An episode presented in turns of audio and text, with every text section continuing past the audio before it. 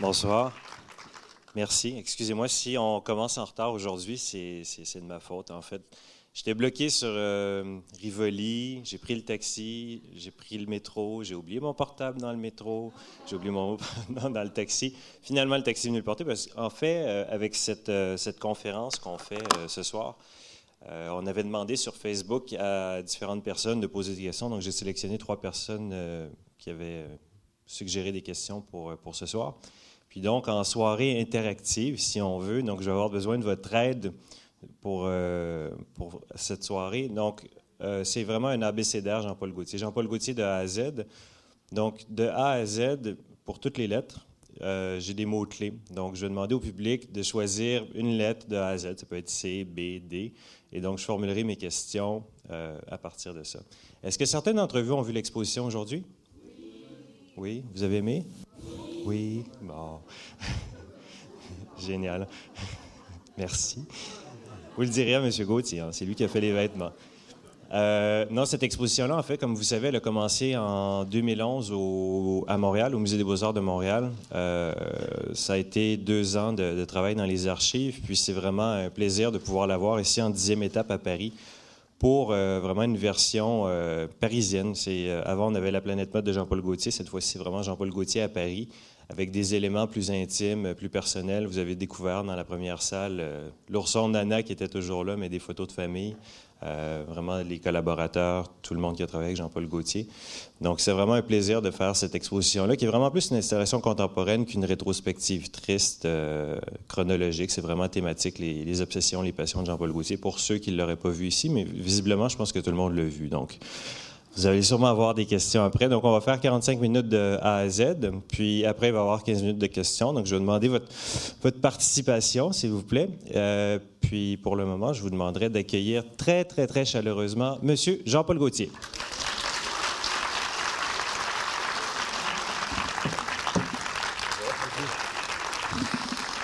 Merci beaucoup. Je suis ravi d'être ici et merci de votre venue. Je vois qu'on a une, une, Mylène Farmer avec nous, en corset marinière. avec une très jolie tenue. Hein. Je pense que c'est votre création, non? Tout? Tout, tout, tout, bah oui. Ah oui, j'aime beaucoup aussi le petit, euh, c'est très joli, le petit Bob de marin, là, très mignon comme ça. Très bon. Donc tout le monde dans la salle a vu l'exposition, je crois. Hein? Non. non. Oh. Personne n'a vu alors. Ben, allez la voir. On donne une note. On va faire comme l'école des fans ce soir. Donc, euh, pour une première question, j'aimerais que qui aimerait choisir une lettre? Mademoiselle. C. Ah, Pierre Cardin. Alors, vous avez, pour ceux qui ont vu l'exposition, vous allez voir euh, dans le début de l'exposition, le premier boulot de Jean-Paul Gaultier. Ben, vous avez répondu. Voilà. Deuxième question. non, mais peut-être nous expliquer un peu, en fait, euh, par rapport à votre enfance, les influences, comment vous avez commencé à travailler dans la mode. Euh, ben, moi, j'ai envoyé, j'ai pas fait d'école. Mais je m'intéressais, par contre, j'avais vu un film, c'était Falbala, qui m'intéressait, enfin, que je trouvais génial et tout, où il y avait justement, on voyait un couturier qui, euh, comment, un, couturier qui avait une muse et tout, et je me suis dit, je veux faire ce métier-là, mais je voulais le faire parce que, euh, comment, euh, parce que j'avais vu qu'il y avait un défilé. En fin de compte, c'était le défilé que je trouvais absolument magnifique et, faire de très belles robes. Donc, j'ai commencé à faire mes petits croquis.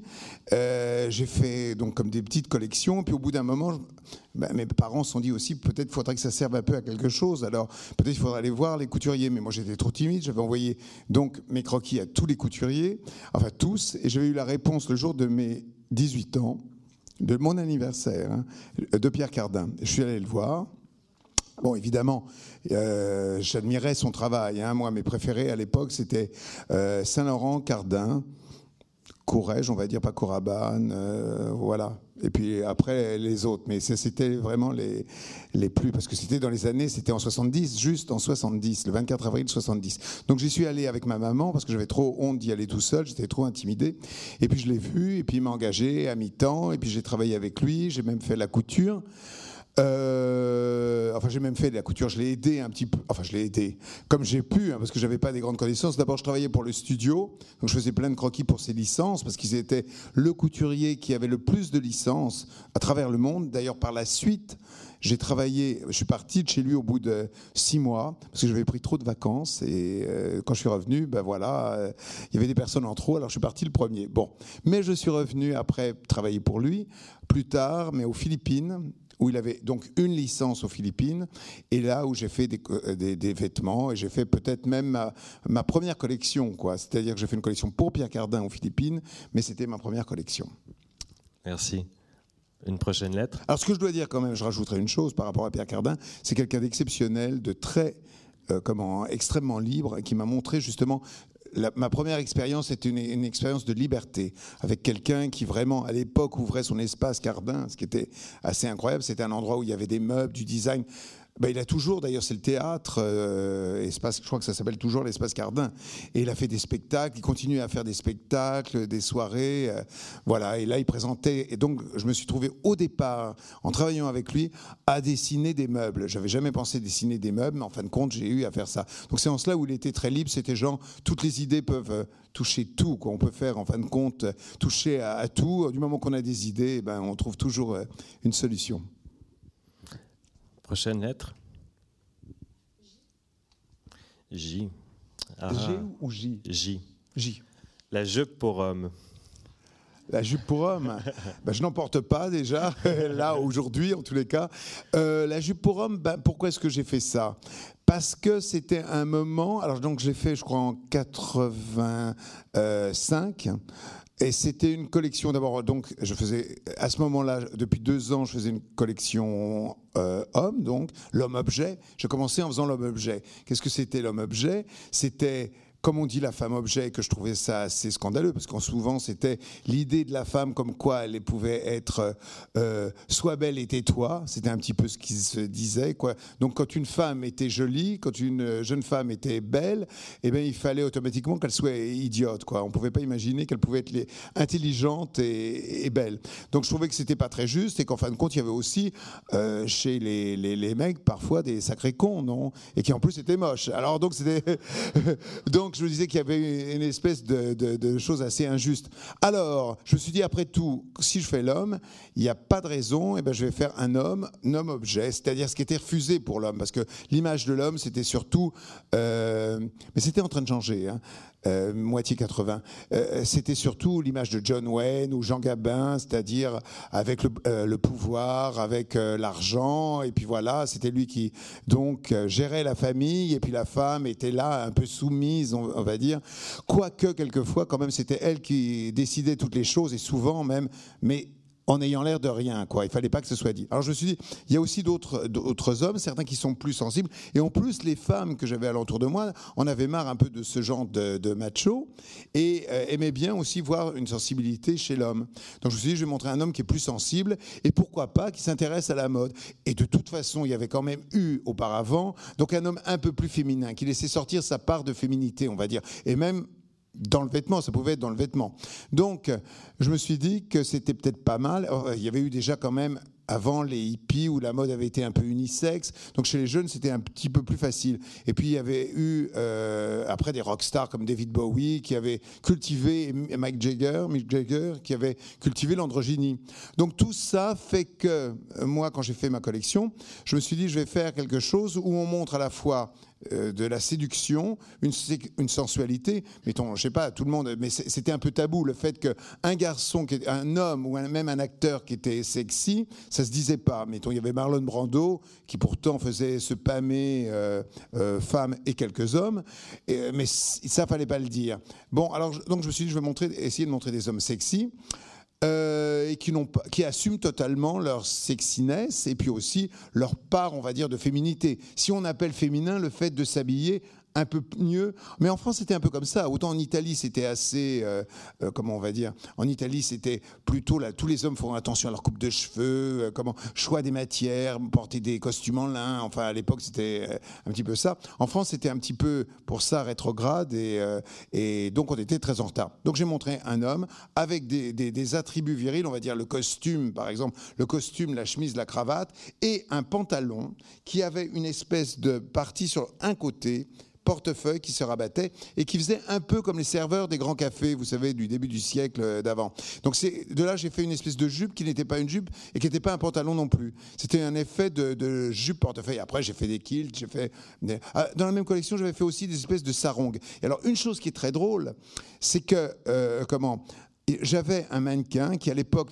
était mannequin, mais en même temps étudiait la photo et qui est devenu un grand photographe, c'est-à-dire c'est Stéphane Sednaoui, qui lui revenait de vacances et au moment où j'ai fait essayer les vêtements pour la collection, il est arrivé en sarong dans Paris et je lui ai dit, ben, regarde ce que je suis en train de faire, c'est quand même drôle. Donc lui qui était plutôt un petit peu macho quand même et assez euh, comment euh, vraiment hein, euh, tous les chupons étaient frétillés à son passage on va dire. Et lui aussi devant les, jupons eh bien il, portait très facilement la jupe. Et en fin de compte c'est assez drôle parce que normalement ce qu'on appelle la jupe pour homme les gens se disent oui mais ça ça doit être pour les homosexuels ou pour les PD ce qui est la même chose mais c'est pas la même détermination euh, euh, là, euh, comment je dois dire, lui qui était pur hétéro, eh ben, il l'a porté très facilement. Alors que quelquefois, certaines personnes peut-être s'assumant mal ou n'ayant pas envie aussi, hein, c'est tout à fait possible. Un homosexuel n'est pas obligé de porter une jupe pour homme. Personne n'est obligé de porter une jupe. eh ben, eux étaient un peu plus récalcitrants.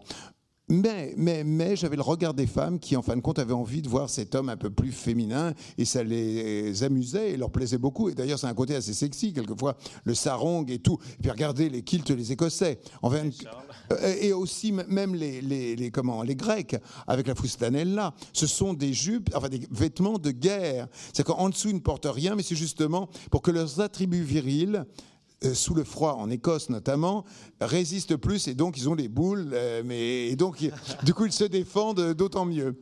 Voilà. Donc c'était, on va dire que ma jupe pour homme, j'ai essayé quand même de la présenter d'une façon pas, euh, pas féminine. J'ai essayé de la montrer d'une façon très virile pour justement que ce soit plus, on va dire, acceptable et moins choquant pour choquer. Oui, parce que vous allez la retrouver euh, justement dans l'exposition, dans la salle Punk Cancan, qui est vraiment une salle où c'est l'histoire d'amour entre Paris et Londres. Donc, sur le défilé, vous avez euh, la première jupe pour homme qui est présentée, qui est très, très masculine, que j'ai portée. Il y en a deux même. Il y en a deux. Il y en a une euh, à rayure tennis avec le costume, et puis l'autre où on a une veste smoking qui est rentrée dedans avec des bretelles. Et puis il y, en a, il y a aussi des kilts, enfin des kilts, même des kilts brodés, enfin plein. Bah ouais. Vous étiez quand même le premier à le faire. Après, c'est bien, mais bah c'est bien. Bah ça fait plaisir de voir que ça continue et qu'il y en a d'autres qui le font maintenant. Euh. Bah oui, c'est bien. C'est un hommage, je pense ça comme un compliment. Merci. Une prochaine lettre Jeune homme? K. Oh là là. K. Kamikaze, non. Kazachok. Kalinka. K. Ben, en fait, j'ai plusieurs choix pour, euh, par lettre. Hein. donc, vous pouvez même choisir la même lettre si vous voulez. Donc pour K, je vous laisse Kylie ou Kitsch. Bah les deux. Euh, ouais, bah, je peux dire un mot sur chaque, évidemment. Euh, Kylie, évidemment, c'est Kylie Minogue. Euh, y a des, dans l'exposition, dans des vêtements que j'ai fait pour ces, pour ces spectacles, certains, pas tous. Hein. et voilà, c'est quelqu'un, un être absolument adorable que j'adore, qui en plus a une voix magnifique et un sens. Enfin, elle a commencé, je crois, très très jeune, à, à faire d'abord de la télé et bien chanter. Elle chante comme elle connaît. C'est vraiment euh, une, euh, ouais, une icône aussi. Euh, voilà. vos vêtements même avant de vous rencontrer. Ouais. Bah, je l'ai connue. Alors très drôle. Alors chose très drôle. Alors c'est une indiscrétion totale, un scoop. Enfin un scoop. Je sais pas si c'est un scoop, mais disons que Kylie, justement, je l'ai connue par Stéphane Sednaoui, le fameux qui portait justement. Et c'était son petit copain à l'époque. voilà. Et ça, c'est fin 80, hein, quand elle est venue à Paris au début, donc en 89 à peu près. Bon. Puis pour kitsch. Et puis kitsch. Bah, kitsch. kitsch, je sais pas en fin de compte euh, qu'est-ce que c'est trop que le kitsch. Sinon que j'aime beaucoup ça. C'est que quelquefois c'est trop, c'est l'exagération. Oh là là, je suis désolé. Alors c'est moi qui fais le, qui ai laissé. Parce que je vais vous dire une chose, c'est que quand moi mon téléphone, j'oublie, je le ferme. Après, après je ne sais plus où il est. J'oublie totalement. Alors attendez, désolé. Voilà. J'ai coupé le sifflet à la personne qui m'appelait. Voilà. Euh, donc, je disais, le kitsch, eh ben, c'est quelque chose, au contraire, que j'adore et tout, parce que. Qu'est-ce qu'on pourrait dire qualifié de kitsch On peut le trouver partout. Euh, euh, j'aime autant le kitsch que le chic, on va dire. même quelquefois, j'ai tendance à préférer le kitsch. Mais quand même, j'aime en même temps l'élégance parisienne et tout. J'aime bien les deux. Qu'est-ce que. Au début, pour vous donner un exemple, Pierre et Gilles étaient considérés comme kitsch. Maintenant, ils sont reconnus comme des grands artistes qu'ils sont. Euh, la preuve, ils m'ont donné 30 ans de moins. Alors ça, c'est vraiment de l'art. Sur la photo, comme vous pouvez voir, je ne suis pas du tout comme ça. Ils ne sont pas à côté de moi. Donc le lifting qu'ils m'ont fait sans anesthésie, euh, il faudrait que je les ai tout le temps avec moi maintenant pour avoir le même. Vous pouvez, oui, vous vérifier. Rien à voir. Je n'ai pas ces joues-là et euh, tout. Enfin bon, c'est comme ils me voient. et donc, ils étaient considérés comme kitsch. Et en vérité, au contraire, c'est une forme de beauté. Mais chez eux, on pourra dire, c'est kitsch, dans le sens où il y a 50 000 objets, et quand je dis 50 000, c'est peut-être 70 000. Euh, de toutes sortes, de toutes les couleurs, dans tous les sens. Mais non, c'est pas un tous les sens. C'est fait harmonieusement et merveilleusement bien. C'est comme une espèce de lieu à la fois, une espèce de Disneyland, mais entièrement euh, recolorié et, euh, aménagé de façon où, comme s'il y avait, voilà, toutes les personnes que je vois ici, plus celles en haut, euh, tout ensemble, groupées les unes à côté des autres. Et tout ça, tous, vous seriez chacun un objet différent, dans plein de couleurs et tout, et ça donne un résultat absolument extraordinaire. Donc eux, ils sont à la fois kitsch, mais en même temps superbes, et c'est le kitsch que j'adore. Parce que vous avez euh, toujours été attiré en fait par autant la culture populaire que l'avant-garde, que la télévision. Au début des années 80, vous aviez relooké Sheila à une époque où. Euh, on... Je dirais pas que c'est kitsch, ça j'aimais bien. J'assume totalement mes goûts. Hein. J'aimais vraiment bien Sheila et tout, et, euh, et je l'aime toujours d'ailleurs. Mais Yvette Horner, exactement. Mais est-ce que c'est vraiment qui? Je ne sais pas. J'ai toujours aimé aussi l'excentricité, l'excentricité anglaise, euh, les Anglais qui sont vraiment euh, et qui sont délirants et très créatifs dans leur euh, excentricité. Bon, pour vous dire, par exemple, Yvette Turner dans le genre presque on pourrait dire kitsch. La première fois que je l'ai vue, elle est arrivée, elle avait une redingote, alors ça c'était fin 80, une redingote noire avec en bas de la fourrure du renard noir et à l'entour du col du renard noir. Ça, euh, euh, euh, j'allais dire sa perruque, ce n'est pas une perruque, ce sont ses vrais cheveux roux, écarlates, mais elle avait un énorme, mais un énorme, mais comme ça à peu près de 15 cm, crucifix avec des perles et tout. Et je lui fais, ah, vous faites comme Madonna. Et elle me fait, ah non, avant Madonna. voilà, elle est formidable, Yvette, et je l'adore. Et donc, on peut dire peut-être pour certains, elle est kitsch. Pour moi, elle est absolument merveilleuse. Et elle vit au moins ses, goûts et ses excentricités. En France, on a souvent, souvent, souvent l'habitude de un peu juger d'une façon, ça c'est élégant. Je me souviens par exemple, justement, j'ai été, j'ai eu cette expérience-là en travaillant chez Jean Patou. Chez Cardin, c'était génial parce que lui n'avait peur de rien. Mais chez Patou, il y avait plus Monsieur Patou était mort depuis belle lurette. Eh bien, euh, chez Patou, il y avait des, vendeuses, euh, les, vendeuses haute couture, qui étaient là, qui disaient ah le beige, c'était et l'or, c'est tellement beau et tellement chic. Et moi, je voyais quelquefois des personnes en beige et or, mais c'était une horreur totale, vous voyez. Donc euh, c'est vraiment euh, comme ça une espèce. Il faut à tout prix que ce soit élégant et chic, plutôt riche, je devrais dire. C'est-à-dire que leur notion de beauté était seulement due à ce qui représentait un certain milieu social, mais qui pouvait quelquefois s'habiller lamentablement. Moi, je me souviens que à, mon adolescence, que je euh, je regardais donc des magazines et je voyais quelquefois, quelquefois dans l'œil de Vogue, mais des femmes donc euh, de la haute société, on veut dire, mais qui commençaient à changer, hein, heureusement, mais qui étaient épouvantablement habillées, qui avaient vraiment des robes assez euh, horribles. Et je trouvais ça vraiment, et on disait que ça, c'était représenter euh, l'élégance parisienne et tout. Moi, je disais non. Quelquefois, je vois dans la rue des gens qui sont nettement mieux habillés. Et c'est donc, je viens de la, enfin, je viens de la rue. je viens d'Arcueil-Cachan, qui est, enfin, Arcueil-Cachan, c'est la station de métro. Je viens d'Arcueil, donc, né à Bagneux, du 94. Et euh, là, j'y ai vu ben, mes parents qui s'habillaient selon leurs moyens, mais qui s'habillaient très bien. Ma grand-mère qui s'habillait divinement bien. Et puis aussi des, des, des, des vêtements de genre, euh, euh, là, qui étaient un petit peu différents, genre les, des, euh, de motards, les jeans, le motard, mais chez certaines personnes, il fallait pas que les enfants soient habillés avec des jeans. Ça, c'était très mal vu. C'était vraiment les petits blousons noirs et tout. Mais ça, je trouvais ça très bien, au contraire. Et en plus, ça Ah oui, je me souviens que j'avais eu une fois une vision, enfin une vision. À la télévision, j'avais vu euh, Vince Taylor, qui était un rocker et qui était habillé avec une espèce de, de comment on peut appeler ça? Parce que c'était fendu avec un lassage, ça se passait par la tête, une espèce de tunique vareuse un peu, euh, en cuir, avec le pantalon en cuir, et quelques chaînes comme ça, j'avais trouvé génial. J'avais dit, ah ça c'est superbe et tout, ça c'est vraiment élégant, c'est vraiment bien. Enfin, je sais pas si je me disais élégant, le terme d'élégant, mais je trouvais ça beau et chic, tout ce que vous voudrez, mais en tous les cas, ça j'aimais. Beaucoup plus que quelquefois, il y a des choses qui peuvent être très belles en beige et or, mais en tous les cas, je préférais nettement ça, je trouvais ça vraiment euh, très bien. Voilà, c'était plus ma cup of tea. Merci. Une prochaine lettre au fond, là-bas? Oui. Nana. Ah bah ça, c'est ma première muse. Alors donc la première muse, alors c'était alors que je vous explique par le départ, c'était un ours. C'est-à-dire que moi j'aurais voulu avoir une poupée, mais je ne pouvais pas avoir de poupée parce que j'étais un garçon. Donc les garçons, mes parents trouvaient quand même qu'un garçon ne pouvait pas avoir une poupée. Donc j'ai eu une nana, mais j'ai transformé en poupée. C'est-à-dire que j'ai commencé à lui mettre des cheveux en corde, comme ça que je défaisais et tout. Je mettais des couleurs de cheveux et tout, comme je voyais faire ma grand-mère. Je mettais du maquillage, le maquillage de ma grand-mère.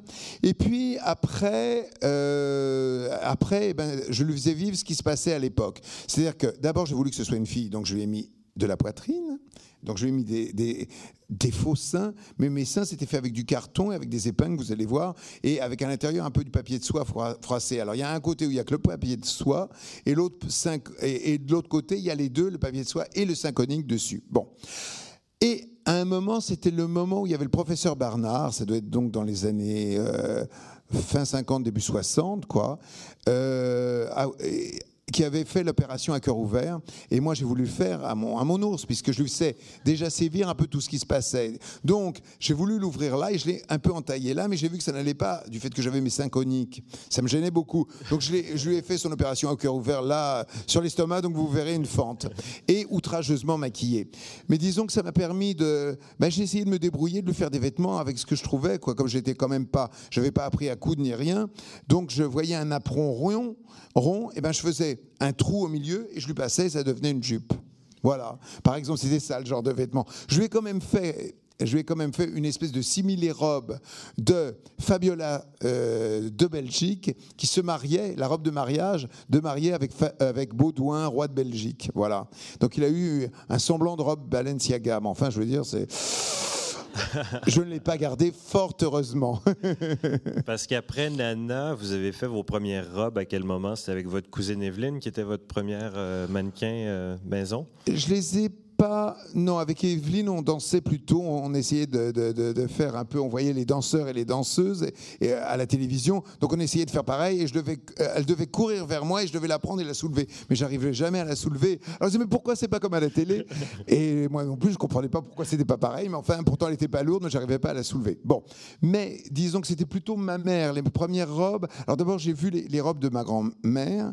J'ai vu euh, comment. Euh, j'ai vu aussi des plumes qu'elle avait, et j'étudiais les robes, je les regardais, elles étaient anciennes, elles étaient, mettons, je me souviens d'une qui était noire avec des insertions, des incrustations de dentelles, de vieilles dentelles, comme ça, qui devaient être, les dentelles devaient être un peu 1930, je crois, parce que j'ai vu après, j'ai vu que c'était de cette période-là, au départ, ça faisait un peu géométrique cependant, mais c'était 1930.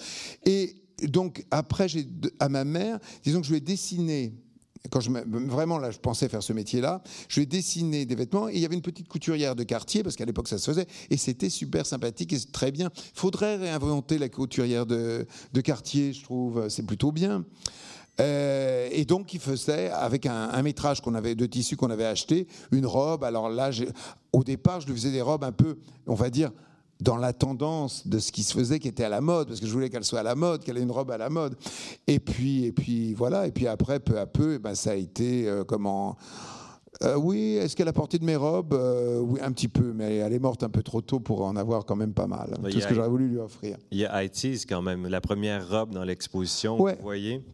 Mais ça, c'est plus tard. Donc ça, c'est vraiment euh, après que, en 71, IT's, qui était un mannequin, une amie à moi, qui était, que j'avais connue quand j'avais travaillé après Cardin chez Jacques Esterel, et qui était donc d'origine de la Guadeloupe, et très belle, un corps absolument sublime, et le visage aussi, et très joyeuse.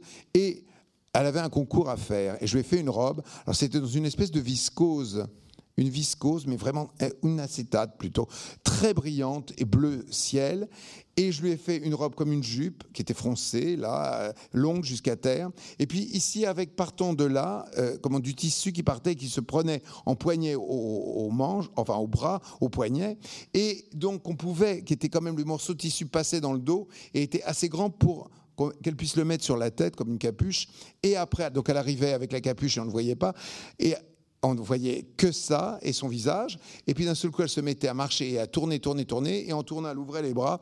Et, et, et donc cette capuche tombait et révélait sa poitrine, sa poitrine nue. Et ça faisait pas scandale. À l'époque, elle a gagné le prix même. je ne sais pas si c'est le prix de la meilleure poitrine ou de la meilleure robe ou du meilleur mannequin, mais en tous les cas, elle a gagné le prix. Les trois à la fois, je crois. Génial. Euh, prochaine lettre. Rue Vivienne. Rue Vivienne, alors ça a été ben, ma première boutique en fin de compte. Enfin, la première boutique à mon nom, pas ma première boutique, mais la première boutique à mon nom. Donc, euh, bah, c'était formidable. C'était en 87, je crois. On avait fait une fête, donc on a trouvé cet endroit. La décoration, c'était assez drôle parce que c'est euh, la première décoration, hein, pas celle suivante. C'était avec plein de verre de gris. J'étais dans une période vert de gris. Je voyais tout en verre de gris, comme les toits de l'opéra, c'est-à-dire le, cuivre un peu qui est oxydé.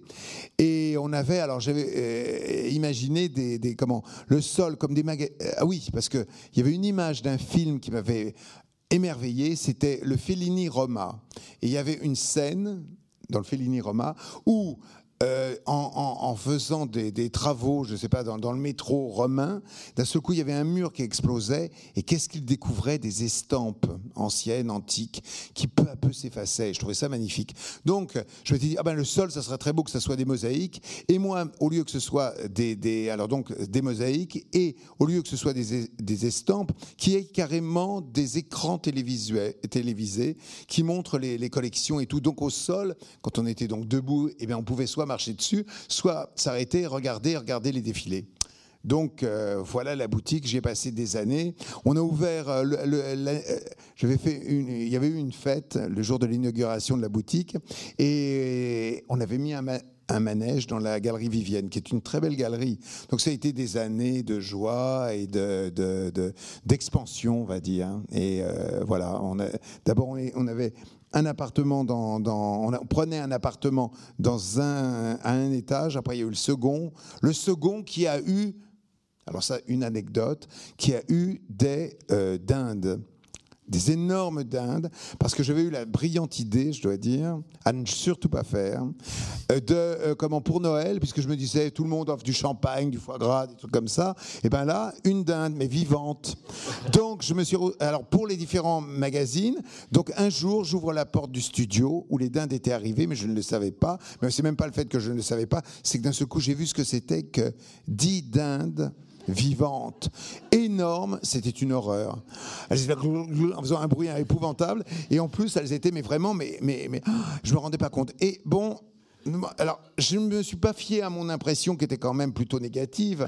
Je me suis pas dit, bon, ben, oh, alors, je sais pas, on les retourne là-bas au poulailler, ou je sais pas comment ça s'appelle, l'endroit où elles peuvent vivre, mais, euh, et je les ai quand même envoyées. Et alors, c'est là que ça a été dit. Alors, peut-être ça, ça allait avec l'image d'enfant terrible, mais c'était tout à fait involontaire, comme quoi je l'avais fait exprès parce que je prenais les journalistes de, mode pour des dindes. Ce qui n'était pas le cas, ce qui n'était pas le cas, c'était absolument rien de misogyne. C'est simplement, j'avais voulu rendre comme dans un dessin animé, quoi, presque, d'un seul coup, la, chose qui est sur le tableau qui devient réelle. Quoi. Donc c'était là une dinde et elle devient réelle. Voilà. J'ai pas eu que des amis là-dedans. Il y en a qui l'ont rendu à la Société protectrice des animaux. Mais c'est vrai, en fin de compte, on n'y pense pas. Mais imaginez, vous recevez une dinde vivante dans votre bureau. Qu'est-ce que vous en faites? Vous l'emmenez comme ça, je sais pas. Soit vous l'installez et tout, vous lui dites de prendre votre place. Ou euh, Parce que le 20 octobre 76, vous avez fait votre premier défilé euh, ici au Palais de la Découverte, euh, à deux pas du Grand Palais. suite à votre premier défilé, que vous avez dit c'était une catastrophe parce que la musique avait commencé, les vêtements. Ah oui, j'étais pas, pas du tout prêt, quoi. J'ai vraiment rien compris à ce qui se passait. Je dois dire, j'étais un peu dans les vapes, quoi. Très en retard, évidemment. Les vêtements, bon, ça avait été fait. Hélas, on était très peu à faire les vêtements. Hein. Il y avait moi, il y avait Francis, il y avait ma mère, euh, ma tante, ma cousine, euh, euh, voilà. Et, puis aussi, il y avait la concierge qui tricotait très bien et tout. et une autre personne quand même qui m'aidait pour pour les toiles, qui m'avait aidé pour les toiles. C'était tout. Donc on était six personnes à faire une collection. Je sais plus combien j'avais de passages. J'ai plus aucune idée de cette, collection. Sinon quelques modèles qui me restent. Mais vraiment, c'était pas terrible, faut bien le reconnaître. Mais on s'était jeté à l'eau, quoi. C'est ça qui était bien. Alors les journalistes qui étaient, alors le palais de euh, découverte, alors c'était au planétarium parce que ça coûtait, ça coûtait rien. C'était pas un endroit pour faire des shows. À l'époque, c'était les, soit dans les maisons de couture quand, il y avait un couturier, soit les, hôtels. Et moi, comme je n'avais pas l'argent et tout, ben, on avait trouvé cet endroit-là. Mais c'était assez joli, c'était le planétarium, donc, euh, et les filles tournaient. Et on, toutes les journalistes qui étaient venus, c'était les journalistes qui s'étaient pas fait inviter au défilé qui avait lieu à la même heure, enfin c'est plutôt moi qui avait même euh, qui, avait, qui faisait mon défilé à la même heure que à l'époque Emmanuel Kahn, qui était une styliste très appréciée par tous les journalistes, et euh, euh, donc personne n'est venu sauf celle qui avait été refusée. Donc c'est ça, j'ai eu toutes celles. enfin bon, mais on avait sauté le pas, donc on avait plongé dans la dans l'eau et il fallait nager, et puis voilà, j'ai continué, j'ai pas arrêté. Parce que par la suite, la première boutique qui a vendu vos vêtements, c'était Bus Stop, si je me trompe pas. Non, la première, euh, la première boutique, c'était une catastrophe aussi, parce que c'était à ma première collection et que d'un seul coup, on avait proposé à, Victoire, qui était la boutique de Place des Victoires, des vêtements. Euh, et, euh, donc, elle avait commandé deux, trois choses, mais de refaire ces choses-là, les, prix, c'est moi qui les ai faits, ce qui est la plus grosse erreur, parce que ça me coûtait. Enfin, je le vendais moins cher que ça nous avait coûté. Je ne savais pas faire les prix du tout. Donc, du coup, on a fait l'expérience une fois. La fois d'après, non, ça a été qu'au bout de la cinquième fois avait, il y avait plus du tout, d'argent, il n'y en avait déjà pas au départ, mais là il y avait même des dettes. Mais je présentais quand même toujours un défilé. Heureusement sans vendre, parce que ça aurait été encore pire, la dette aurait été euh, quintuplée. Euh, et puis là, il y, a Dominique M. Qui avait la boutique Bus Stop, qui était juste en face de l'église Saint-Germain, qui maintenant s'appelle Joseph, je crois, et qui était tenue par une compagnie euh, japonaise. Et elle, elle, elle, voulait, elle cherchait quelqu'un pour faire une collection pour la boutique. Et moi, donc j'allais arrêter puisque j'avais plus du tout d'argent, je devais de l'argent, je savais pas quoi faire. Et donc là, une journaliste lui parle de moi et elle avait pourtant recruté quelqu'un et euh, comment elle a voulu voir quand même ce que je faisais et quand elle l'a vu, elle a dit Enfin, j'ai attendu quand même trois jours avant. Hein. J'étais comme ça en train de trembler, en train de me dire est-ce qu'on va pouvoir continuer Est-ce qu'on va pouvoir continuer? Et elle m'a choisi et j'ai fait donc cette collection que je me suis arrangé évidemment que la collection que je leur faisais, c'est la collection que j'allais aussi présenter. Comme quoi il fallait un défilé et tout. Et en fin de compte, ça s'est fait comme ça et c'était mon premier succès parce que c'était la collection. Alors que je vous dise quand même la collection, c'était, ça commence par un G. Alors c'est grise. Et c'était d'après le film Grise avec John Travolta et Olivia euh, euh, Newton-John.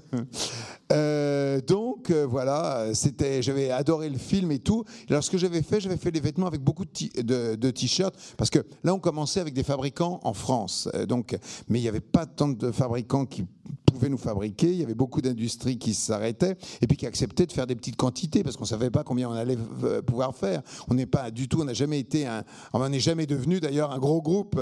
Donc, euh, donc, si vous voulez, il y avait surtout un fabricant de t-shirts qui avait accepté. Euh, de nous le faire et puis voilà donc j'avais fait des t-shirts je me souviens sans manches ras du cou avec euh, très, très serré et avec des rayures verticales. Et j'avais fait les jupes en, matière de t-shirt, toutes froncées et tout. Et en dessous, je mettais des tutus, des tutus de couleur et tout. Et donc la silhouette était complètement grise euh, et grisante. Et on a été grisé parce qu'on a, on a commencé à vendre et la collection avait bien plu. La collection d'après a moins plu parce que c'était la collection, euh, enfin moins plu, a effrayé un peu certaines personnes parce que c'était quoi? Ma collection James Bond. Alors là, c'était avec du vinyle, avec, il y avait Farida Quelle Elle avait fait son premier défilé pour moi, ça avait été pour Grise, hein, où elle était très plantureuse et tout. Là, elle était avec cagoulé, il y a la tenue d'ailleurs, et avec des espèces de, de, de, de vestes, mais qui se boutonnaient dans le dos. Euh, en, plastique, en plastique, alors euh, vernis noir avec plastique argent et des fuseaux noirs. D'ailleurs, il faudra changer la tenue, parce que c'est pas un fuseau qui est mis en bas, je me suis rendu compte et tout. Et en vérité, c'est un fuseau noir qui elle, elle avait des, avec ça des chaussures pointues, un peu comme les GGN qui se faisaient à l'époque. Et voilà, et c'était la collection. Donc, ce qui avait choqué, surtout, je crois, les gens n'avaient pas l'habitude, c'est que à ce défilé-là, j'avais d'abord fait défiler des, quelques petites euh, qui n'étaient pas mannequins, mais qui étaient très mignonnes et qui adoraient la mode. Je dit plutôt avoir elles que certaines grandes qui bougent avec des tics et tout, avec des tics, c'est-à-dire de la même façon, vraiment comme un prof, trop professionnel. Euh, et, et, quoi d'autre? Ah oui, il y avait Edwige, la reine des punks, qui avait chanté en playback quand même, mais enfin c'était My Way version Sid Vicious donc version punk. Et elle avait d'ailleurs une veste de crooner, genre un peu smoking, avec le col était en vinyle noir et tout le corps était en marabout blanc et des barésilles déchirées, euh, voilà. Et donc, euh, évidemment, là après, il y avait, je sais pas, une boutique qui avait acheté la, première collection, donc la, grise, quoi, on va dire, qui était la cinquième et la première vraiment vendue, et là qui a dit, oh mon Dieu, eh ben, je vous souhaite du courage pour vendre ça à Dominique. je veux dire, ça, calme un peu la, joie de. Et puis, en fin de compte, si ça s'est quand même vendu, et puis ça s'est vendu, euh, ça a continué à se vendre, à se vendre et à se porter. C'est ça qui était formidable parce que c'est le but quand même.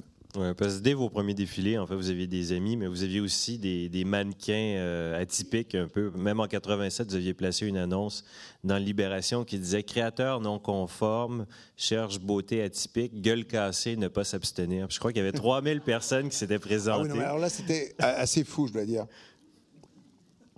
Parce qu'on n'avait pas prévu ça, qu'en plus la télévision attirait autant de monde. C'était passé sur, un, sur M6, je crois. C'était M6, oui, qui existait déjà, évidemment. Euh, euh, donc, euh, et d'un seul coup, on a vu peu à peu, toute la rue Vivienne a été bloquée. Il faisait une chaleur à crever, je sais plus, c'était début septembre, je crois. Et comment euh, juste avant les défilés. Et donc, euh, les, les, les, personnes attendaient. Alors, ils arrivaient, il y en a qui arrivaient, mais alors, c'était invraisemblable. Il y avait des jongleurs. Il y en avait une qui a même fait jongler des foies. Des gros, euh, non pas des foies, des cœurs. C'était horrible. Euh, comme ça, il y avait le sang qui giclait et tout.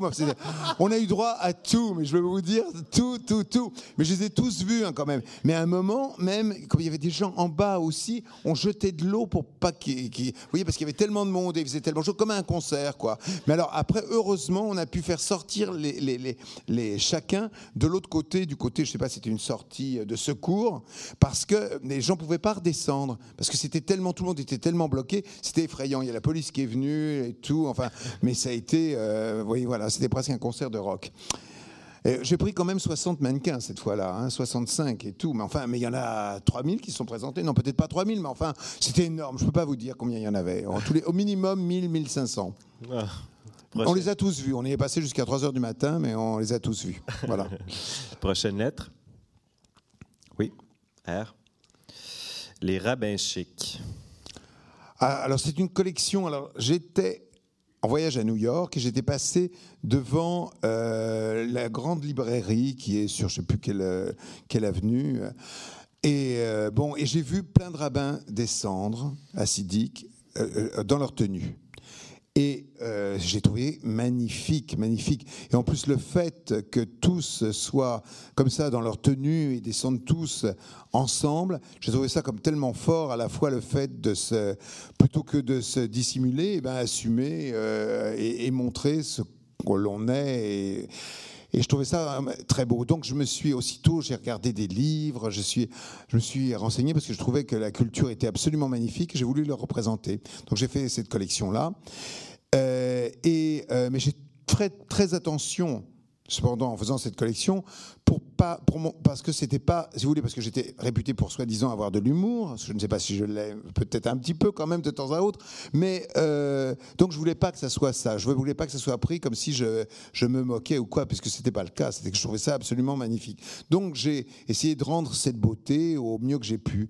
Et en fin de compte ça s'est très bien passé euh, euh, très bien passé le défilé s'est très bien passé. Les gens ont bien compris que c'était un message plutôt enfin un message montrer une, vision de la beauté. Oui, parce que dans tous vos défilés, vous avez des inspirations diverses. Vous montrez toujours différents types de beauté. C'est important pour vous.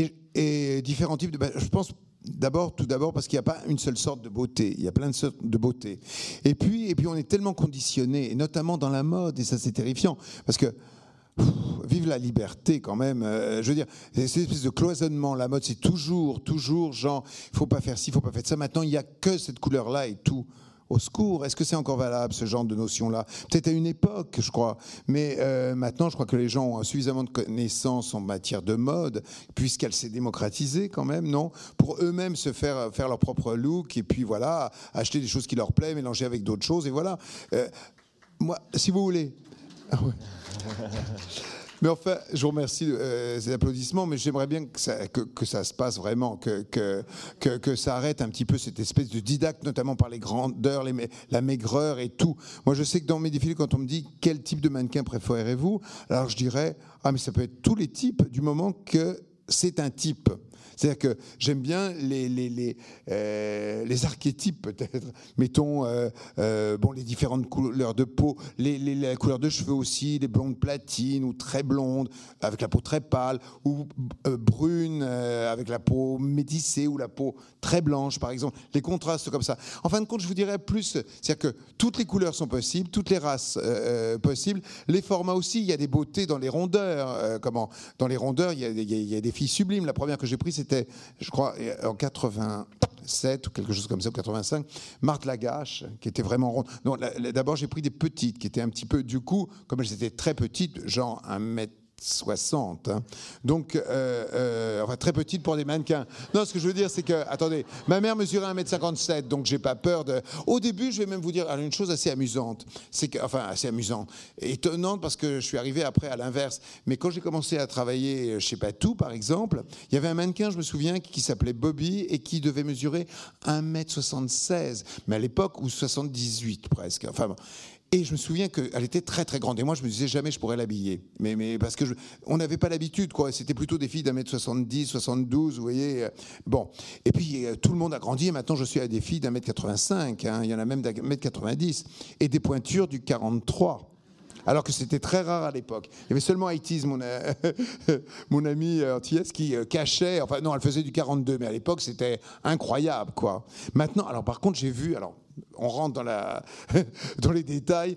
Euh, comment Dernièrement, j'ai vu une fille pourtant qui mesurait genre 1m83, 84 et qui mesurait du euh, et sa pointure était du 37 en chaussures.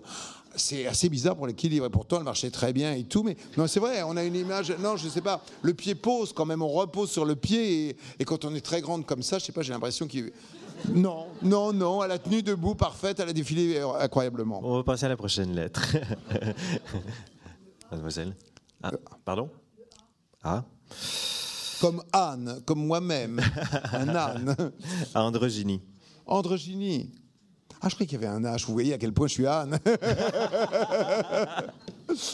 euh, androgynie. Eh bien, si vous voulez, c'est un sujet comme beaucoup d'autres qui me touchent, mais celui-là particulièrement, j'ai toujours aimé montrer justement l'espèce de dualité euh, euh, déjà physique, euh, quelquefois assez tôt d'ailleurs, c'est plutôt les gens assez adolescents quoi, qui, sont, qui peuvent être androgynes, où il y a un mélange de masculinité et féminité. Comme je pense, et comme je vous l'ai dit tout à l'heure, que les hommes ont une partie de féminité en eux, même s'ils sont virils, et que les femmes ont aussi, je ne suis pas le seul à le penser, il y a Depardieu qui l'a dit plein de fois, qu'il aimait par exemple la, euh, virilité de, il aimait, euh, la virilité de, la partie virile de Catherine Deneuve, c'était sa partie préférée, de Catherine Deneuve. Donc, donc ça existe chez la femme, mais ça existe aussi chez l'homme. Et lui-même aime sa part féminine. Euh, donc voilà, mais physiquement, ça peut donner des, des, des, des, grandes beautés. Il y en a un dernièrement que j'ai pris. J'en ai pris toujours. D'abord, j'ai eu Terry Toy, qui était absolument. Euh, ça, c'était dans les années 85, qui était euh, vraiment d'ailleurs maintenant qui est une femme, mais qui était donc transsexuelle à l'époque. Et, et qui était extraordinaire parce que c'était pas comment euh, c'était pas du travestisme si vous voulez. C'était pas un homme qui se déguise en femme. Il avait vraiment une espèce de lui-même déjà à la base une, euh, une base très fine et les membres étaient très fins une espèce de grâce comme ça. Et n'essayez pas à de copier je veux dire, vous voyez le cliché un peu que font souvent des travestis du glamour hollywoodien ou d'anciennes stars, etc. Lui, il était une fille très moderne, quoi. En fin de compte, il s'habillait vraiment avec les cheveux comme ça, presque euh, comme c'est encore la mode aussi hein, en ce moment, euh, avec la frange, les cheveux bien raides et tout, absolument formidable. Et donc, je l'avais utilisé plusieurs fois euh, comme comme mannequin. Il était absolument génial. Mais enfin, j'en ai eu toujours quelquefois des garçons, ah bah, donc qui ressemblaient à des, à des filles, sans pour autant être euh, ni transsexuel, euh, ni travesti, mais qui avait simplement une espèce de finesse. Et puis des filles aussi très androgynes, quoi. Il y en a, mettons, il y a Stella Tennant, euh, qui, est, un grand, grand mannequin anglais, mais qui, que j'avais pris pour la première fois d'abord à l'époque, elle avait des piercings, c'était et moi, je faisais ma collection justement piercing et piercing et tatouage. Donc c'était incroyable. Elle avait un piercing dans le nez, elle, et elle était de famille aristocrate anglaise, même la grande aristocratie anglaise. Et elle était très longue, très longue comme ça, très fine et très euh, assez plate de, poitrine, pas de poitrine, donc pas de sein conique du tout. Mais elle était absolument géniale et avec une allure totale. Il y a des gens qui devaient pouvoir la prendre euh, pour, euh, pour, pour un jeune homme.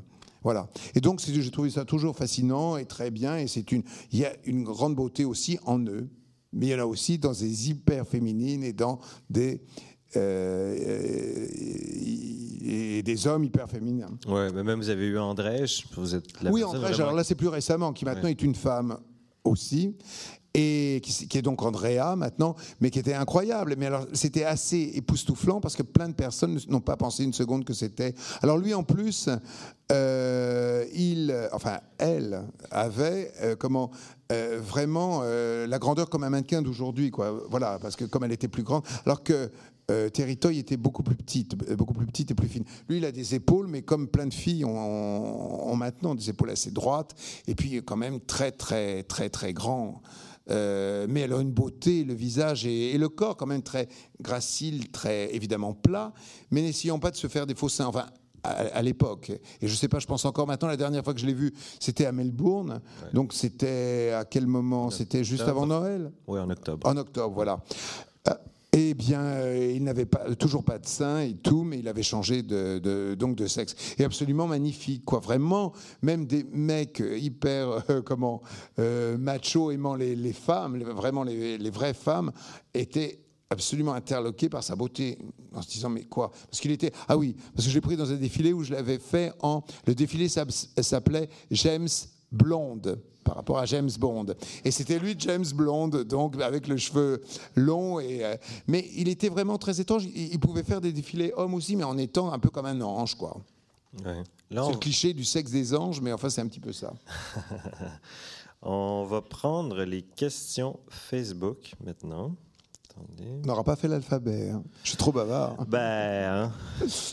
Euh, alors, il y a Gwendoline Boila qui vous demande parmi les costumes de scène créés pour des artistes, lequel représente votre coup de cœur? Lequel avez-vous eu le plus de plaisir à créer? Comme costume? Costume de scène, oui. qui est-ce qui a dit ça? Labo? Voilà. Euh, ah bon, mais j'ai eu beaucoup de plaisir avec Mylène Farmer aussi, figurez-vous, et Yves Horner aussi.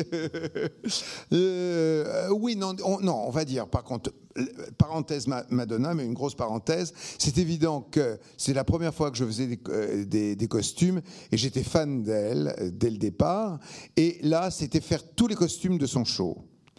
Et du coup, euh, comment euh, ça s'est passé d'une façon extraordinaire parce qu'on était vraiment sur la même longueur d'onde. Donc c'était une collaboration. Plus que ça, ça a été une osmose totale. Donc c'était formidable parce que euh, je lui proposais des choses déjà. Elle avait choisi. Elle savait très bien ce qu'elle voulait, hein, mais elle avait déjà choisi dans mes vêtements des choses qu'elle aimait. Et donc je lui refaisais là pour le show en extrapolant. Je lui ai fait plusieurs propositions, dont certaines d'ailleurs qu'elle n'a pas prises parce qu'il fallait pas autant de vêtements. Mais je vais vous en dire une quand même que je lui avais proposée et qui ne s'est pas faite, et je vous dirai pourquoi. Voilà, c'est je lui avais proposé un croquis où je m'étais dit Madonna, c'est la Madone, donc je l'habillais en vierge.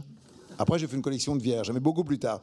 Mais euh, donc, je lui ai fait, euh, je lui proposais, je lui ai pas fait, je lui proposais en dessin la robe de la Vierge et je pensais à une image très forte et très sexy euh, que j'ai toujours adorée. C'était Brigitte Bardot dans Et Dieu créa la femme qui tombe d'une petite barque et du coup est habillée mais toute mouillée. Et du coup, le, vêtement se colle à sa peau et c'est très, très, très, très sexy, quoi. Très, très, très sensuel, très érotique. Bon. Et je trouvais ça magnifique. Et je me disais, donc il faudrait sur scène une douche. Et euh, comment Et d'un seul coup, la Vierge est mouillée et la Vierge devient euh, très sexy, quoi.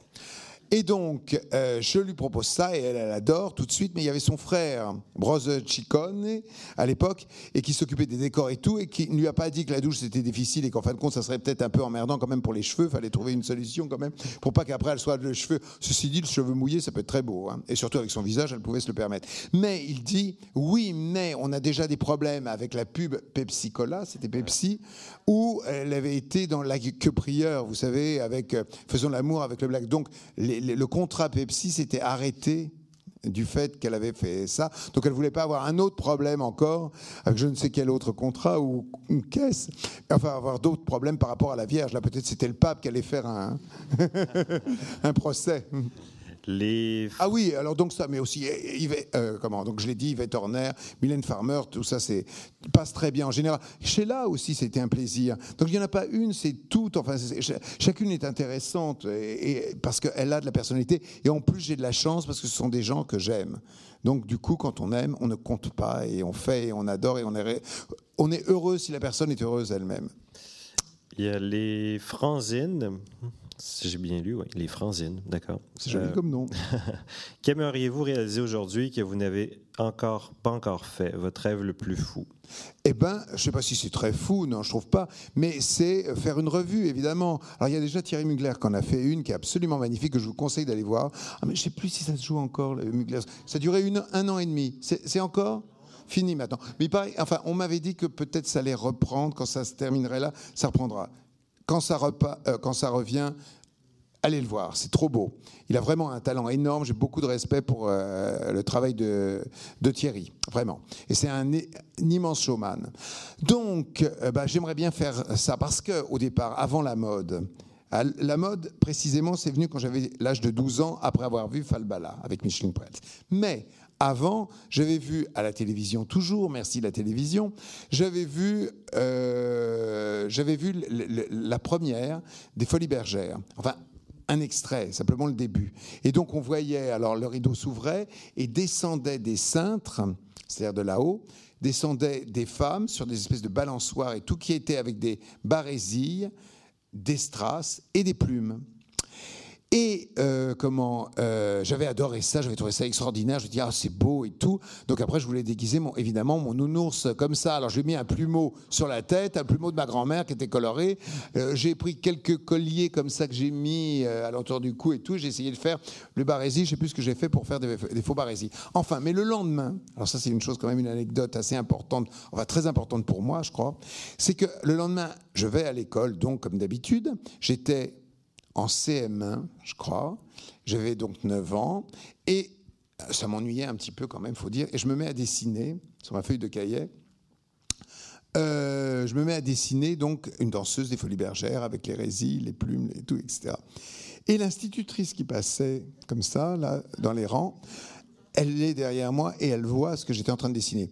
Alors elle, furieuse, parce que très déçue, parce que j'étais un petit peu... Euh, J'étais pas l'échecu, mais enfin disons que j'étais très poli, très, très comme ça et tout. Elle pouvait pas imaginer que je pouvais pas s'intéresser à son, à son cours. Donc, déçue, elle me fait lever, me donne quand même un coup de règle sur les doigts. À l'époque, il n'y avait pas de problème de une claque, une fessée et tout. Hein. Là, le coup de règle, ça se faisait. Et puis, j'en suis pas mort. Hein. Je suis toujours là. J'ai pu continuer à dessiner quand même. Hein. Elle m'a fait monter sur l'estrade et elle m'a épinglé comme un poisson d'avril le dessin dans, le dos avec une grosse épingle de sécurité. Et elle m'a fait faire le tour des classes. Et c'était donc pour m'humilier. Mais il ne s'est pas passé ce qu'elle pensait, et moi non plus d'ailleurs. C'est qu'en vérité, moi qui étais toujours rejeté parce que je me bagarrais pas, je jouais pas au football, c'était à chaque fois un Gaultier dans notre camp. Heureusement, ça a été peu de fois, mais enfin, à chaque fois, c'était une horreur totale. Donc, j'ai totalement rejeté. Et là, en voyant mon dessin, tous ils se sont mis à sourire, certains même à rigoler, déjà une chose très positive, et à me demander de leur faire un dessin. Donc je pense, mais ça des années après, j'ai euh, réalisé qu'en fin de compte, je pense que c'est ça qui a été le déclic, comme quoi, en dessinant et tout, et eh ben, c'était mon, passeport, quoi, c'était ma porte d'entrée pour, euh, pour les autres, quoi. Voilà. Merci. Maintenant, une autre question sur un sujet plus sérieux. Que pensez-vous du futur amendement en projet pour lutter contre l'anorexie des mannequins? Écoutez, alors là, c'est difficile à parler, moi qui ai euh, utilisé pas mal de filles très rondes et tout, mais j'en ai aussi des, très minces, vous voyez. D'abord, où commence l'anorexie euh, Ou est-ce qu'on ne veut pas savoir où ça s'arrête Mais euh, je veux dire, c'est très délicat. Parce que faire des lois comme ça, je crois que c'est peut-être pas les lois qu'il faut faire.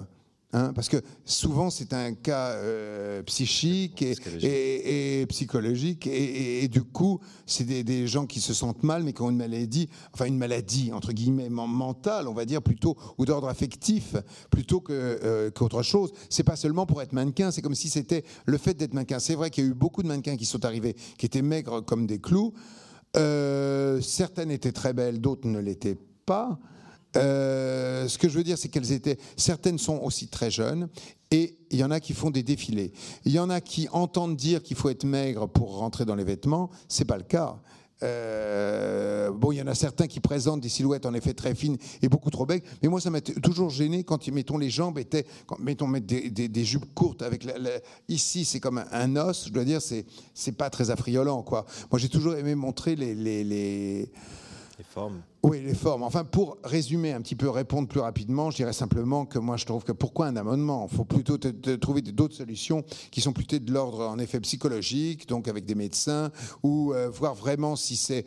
Euh, on met le dos sur tout le monde, évidemment, il faut que ce soit euh, le bouc émissaire, alors soit les agences, soit les filles elles-mêmes, alors soit la famille, on ne sait pas. Et chaque cas est différent, et puis chaque cas doit être traité. Hmm. Mais faire un amendement pour ça, ça ne veut rien dire. Ouais, c'est du soutien finalement. Ouais, c'est ça, c'est pour taper sur quelqu'un, dire voilà, c'est la faute à la mode. Euh.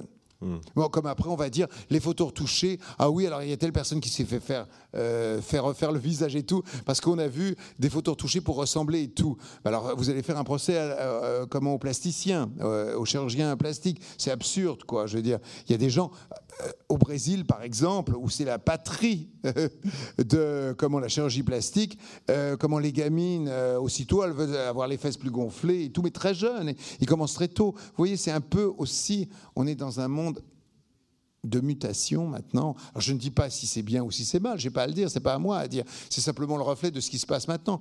Plein de gens qui sont amenés de plus en plus à vouloir changer. Regardez par exemple les tatouages. Hein. Quand j'ai fait la première fois les tatouages, le tatouage c'était euh, comment C'était seulement pour les, bagnards. Il y avait quand même euh, la reine Victoria en Angleterre qui avait des tatouages. Vous vous rendez compte? Les siècles, deux siècles euh, Ego. Euh, il y avait donc, euh, donc ça existait déjà. Mais, mais, mais le tatouage, c'est une forme de, de, changement, de, de, se changer la, couleur des cheveux. C'est un changement. Alors je vais vous dire, quelquefois, bon, il y a des, abus en tout. Il y en a qui se bousillent les cheveux en se décolorant. Je l'ai fait d'ailleurs.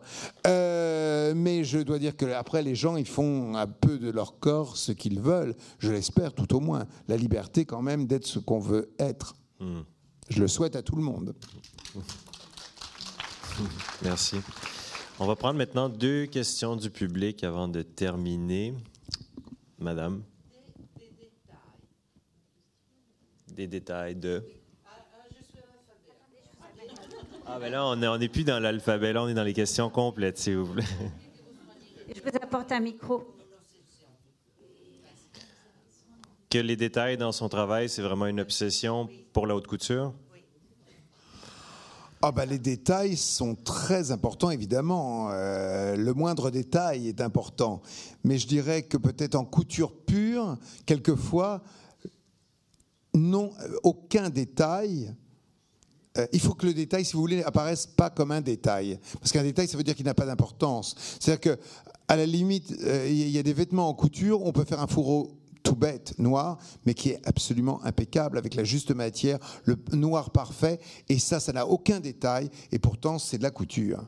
Donc, je veux dire, le détail est important, et le non-détail est aussi important. Mais ça demande une technique et des finitions qui sont euh, exceptionnelles, quoi. Et c'est en couture qu'on peut le faire.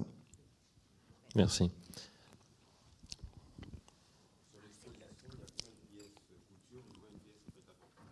Alors là, je suis incapable de vous le dire parce que, euh, bon, ce que, je pense quand même au total, grosso modo, je pense qu'il y a plus de pièces couture que de pièces prêtes à porter.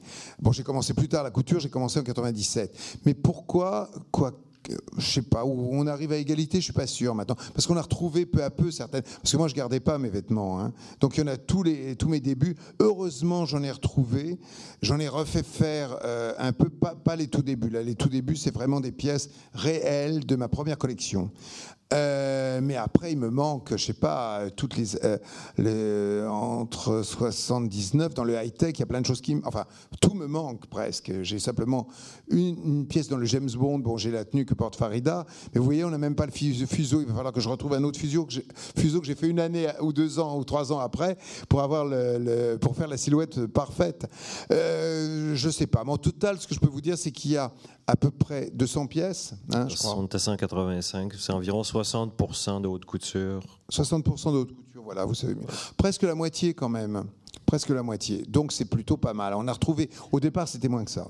C'était moins que ça. Le, prêt-à-porter, il y en avait moins. Mais au fil des... Parce que maintenant, il y a des... je suis obligé de racheter mes vêtements. Voilà. c'est quand même un comble, non? Alors donc, voilà, vente aux enchères, euh, on y va. Et puis voilà, on essaye de trouver des pièces qui, qui manquent, quoi. Eh ben c'est moi, mais c'est moi en voyant un spectacle, en voyant un spectacle. Comment? Ben oui, mais alors c'est un Canadien, c'est Denis Marlowe. Figurez-vous que j'étais au Festival d'Avignon et euh, alors on va dire que l'idée de faire parler les mannequins, au départ, ça me tente depuis très longtemps parce que, mais, mais, parler vraiment, je veux dire, les vrais mannequins, hein, je parle. Et donc, dans un défilé, parce que toujours, sois belle et tais-toi, je me disais, mais il faut qu'elle parle, au moins, et qu'on voit qu'elle parle bien et tout, et qu'elles sont intelligentes, mince, tous ces mannequins qui sont belles aussi. Bon. Et donc, j'avais ça en tête, vouloir les faire parler. J'ai fait quelques essais qui n'étaient pas très concluants, parce qu'avec les micros et tout, ça posait des problèmes, puis quelquefois, ils parlaient trop, alors c'était, ça n'allait plus. on s'entendait plus, il n'y avait pas de musique et tout. Bon. Et puis, euh, comment, et puis après, donc, je suis allé au Festival d'Avignon et j'ai vu un spectacle qui s'appelait Les Aveugles. Et là, c'était extraordinaire parce qu'on rentrait dans une chapelle, une vraie chapelle, et on s'asseyait un peu dans une pénombre. Hein. et on voyait comme des moines, des moines qui étaient debout, habillés dans leur tenue avec la capuche et tout, et on voyait pas leur visage, comme ça, et qui ne bougeaient pas. Ils restaient là immobiles. Quand tout le monde était assis, c'était une petite salle, hein. euh, une petite chapelle. Donc, quand tout le monde était assis, d'un seul coup, lumière noire, et après, paf, on voit leur visage, tout de suite. Et je voyais leur visage, et tous leurs visages, avaient, ils avaient l'air tous pareils. C'est-à-dire qu'ils avaient l'air comme des clones un peu. Mais ce n'était pas exactement pareil. Il y avait des petites différences, des petites subtilités et tout. Et, et je me disais, c'est quand même étrange, étrange. On dirait des frères, des clones. Comment c'est fait? Est-ce qu'ils ont des masques de plastique? Et, c'était pas ça. J'ai essayé de trouver comment ça avait été fait, leur maquillage ou quoi qui, qui donnait cet effet-là. Les voix étaient un peu différentes aussi. Pareil les hommes que les femmes. Alors c'était un. En plus, ce qui est très astucieux et intelligent, c'est que cette pièce parlait d'aveugle et de la perception quand on touche et qu'on ne voit pas, qu'est-ce qu'on peut ressentir et imaginer? Quelquefois, on est dans le vrai, quelquefois, on est euh, dans le faux. Et par exemple, quelquefois, il croyait que c'était. Alors, par exemple, je me souviens qu'il c'était sur une plage et à un moment, il ressentait quelque chose, il croyait que c'était une branche euh, de bois, et en vérité, c'était un cadavre, un genre. Bon, donc c'était assez. Non, mais c'était extraordinaire parce que c'était vraiment, genre, les sensations, euh, qu'est-ce qu'on peut ressentir, imaginer, la réalité est tout autre, quoi. J'ai toujours adoré ça, les, trompe-l'œil et tout. Et je m'étais dit, tiens, j'aimerais bien faire quelque chose avec euh, lui, mais je ne sais pas quoi, peut-être un défilé, mais comment pourrais-je faire ça? Et puis est arrivé Nathalie Bondiel et justement Thierry Loriot, qui sont arrivés avec la proposition pour, euh, pour euh, donc cette offre extraordinaire, donc qui était de faire un, euh, défilé, une exposition donc au Canada, au Québec. Et sur le coup, Québec Et moi, je vous disais, mais je veux pas que ça soit du tout ennuyeux, ni je veux que ce soit très vivant. Et d'un seul coup, m'est revenu Québec et tout. J'ai fait l'association d'idées avec Denis Marlot, qui est de comment du Québec. Et je me suis dit, ah ben voilà, peut-être ce serait bien si on pouvait et tout. Et je croyais que ce n'était pas euh, possible, parce qu'en France, on aurait demandé à un, metteur en scène, je suppose, de faire quelque chose comme ça, de le mettre sur des mannequins euh, euh, donc non vivants, là, lors d'une exposition de mode en plus. Je crois qu'il y en a beaucoup qui auraient refusé. Mais là, grâce aussi au savoir-faire de Thierry, il a été convaincu en tous les cas, et il a été ravi de euh, de, l'expérience, je crois, et moi aussi. Et en ce moment, ce qu'il y a de drôle, alors, c'est que je lui ai fait, il est à la Comédie Française, il fait un spectacle qui s'appelle euh, L'innocence, et j'ai fait les costumes. Mais il n'y a, pas de, a pas de projection, il n'y a pas d'aveugle. Voilà. Donc, le mannequin que vous allez voir dans la section euh, L'Odyssée, c'est M. Gauthier a eu le courage de faire un vrai moulage qui est une chose horrible. Moi, je l'ai fait avant lui, plus jamais.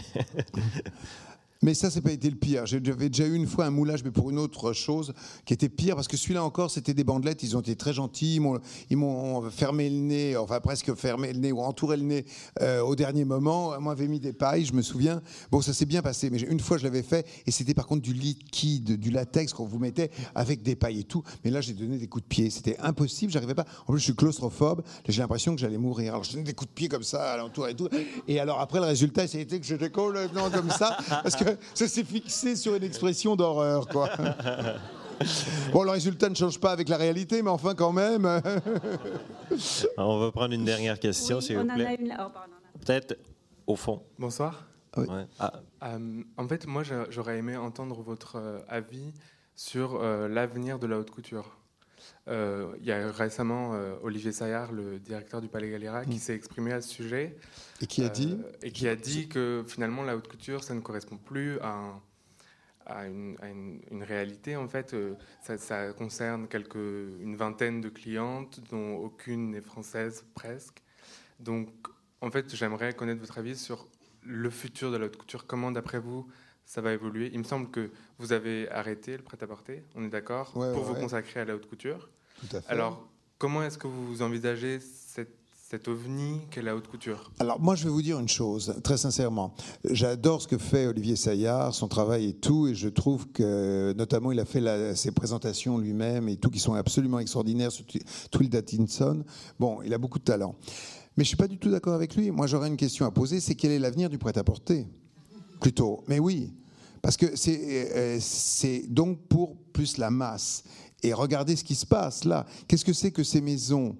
De luxe qui essaye de faire la même démarche, industrialiser le prêt-à-porter, euh, industrialiser, non, couturiser le prêt-à-porter, parce que les maisons de luxe, c'est quand même le luxe, euh, comme on va dire, comme mettons Hermès, et essayer de mettre les mêmes techniques pour les faire que pour le prêt-à-porter normal, le, le prêt-à-porter de masse. Maintenant, les produits de grand luxe se vendent, se vendent, mais il y a trop de marques, il y a, enfin trop, il y a beaucoup de marques.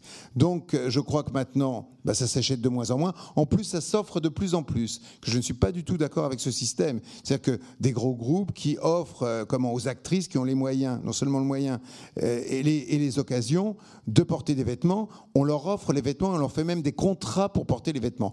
De mon temps, c'était pas comme ça, comme diraient mon papa et mon grand-père, mais euh, c'est vrai. Moi, j'avais la surprise de voir dans des vidéoclips, par exemple, porter Boy George détenu à moi, Sting, euh, voilà. Euh, donc c'est totalement différent. Maintenant, les gens qui ont les moyens, on leur offre.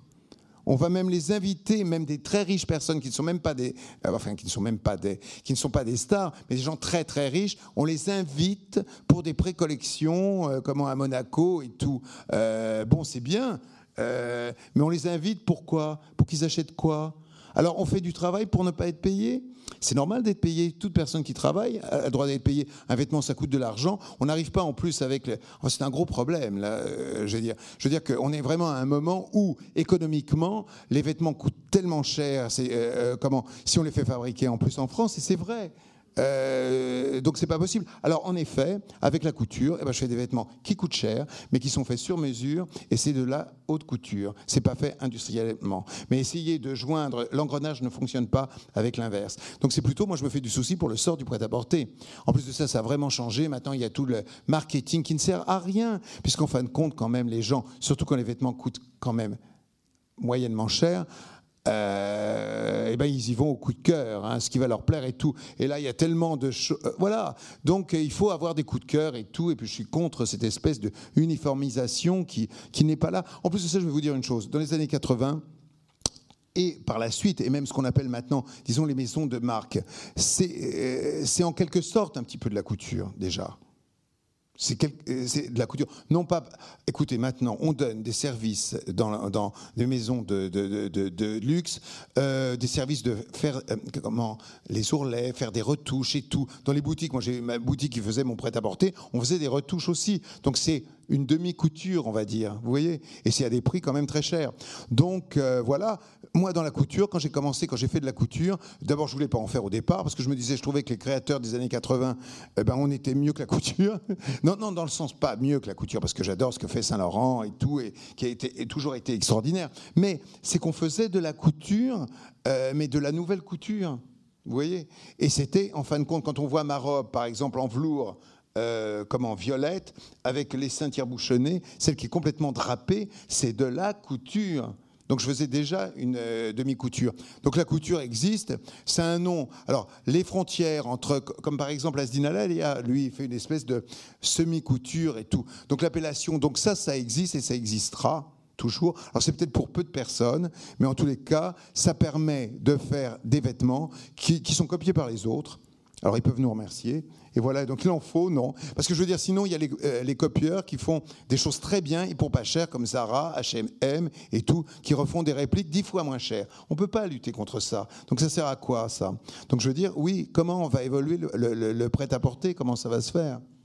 Et je dis, oui, bah, je continue la couture. Quand j'ai fait ma première collection couture, euh, je me disais, bon, je la fais une fois pour faire une fois une collection couture, c'est-à-dire avec des broderies, euh, mais aussi pas du tout de broderie, parce que comme je l'ai dit tout à l'heure, ça peut être un fourreau noir, mais tout fait à la main, tout sans pince et tout, où tout est fait au fer à repasser, enfin vraiment dans les techniques anciennes et modernes mélangées, hein.